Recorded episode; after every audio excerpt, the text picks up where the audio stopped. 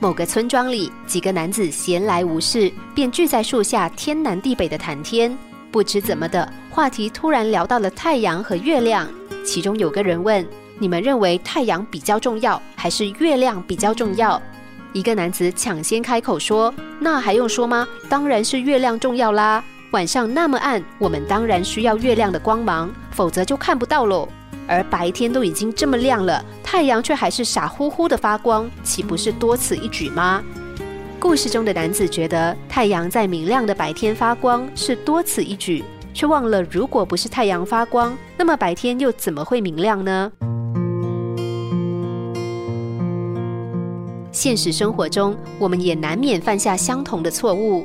对于那些一直爱着我们、守候在我们身边、无怨无悔对我们付出的家人，他们的好，我们往往视为理所当然，不但不知道感激，还可能有许多的抱怨。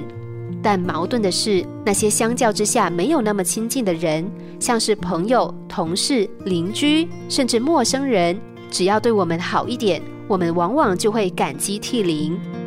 这样的心态真的很奇怪，但却人人都有。有一次，一个男人和老婆吵架，跑到朋友家去诉苦。他不停地抱怨，不知不觉就到了吃饭时间。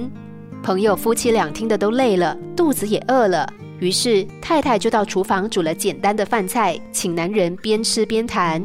这个男人受到招待，不停地道谢，一直说不好意思，还麻烦你煮饭。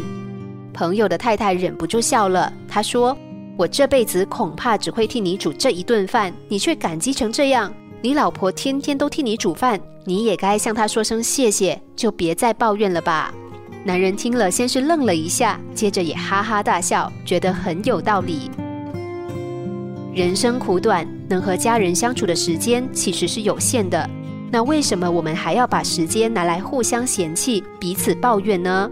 试着在平凡之中看见不平凡。学着保持一颗感激的心来看待所拥有的一切，你我都会发现自己其实幸福的无与伦比。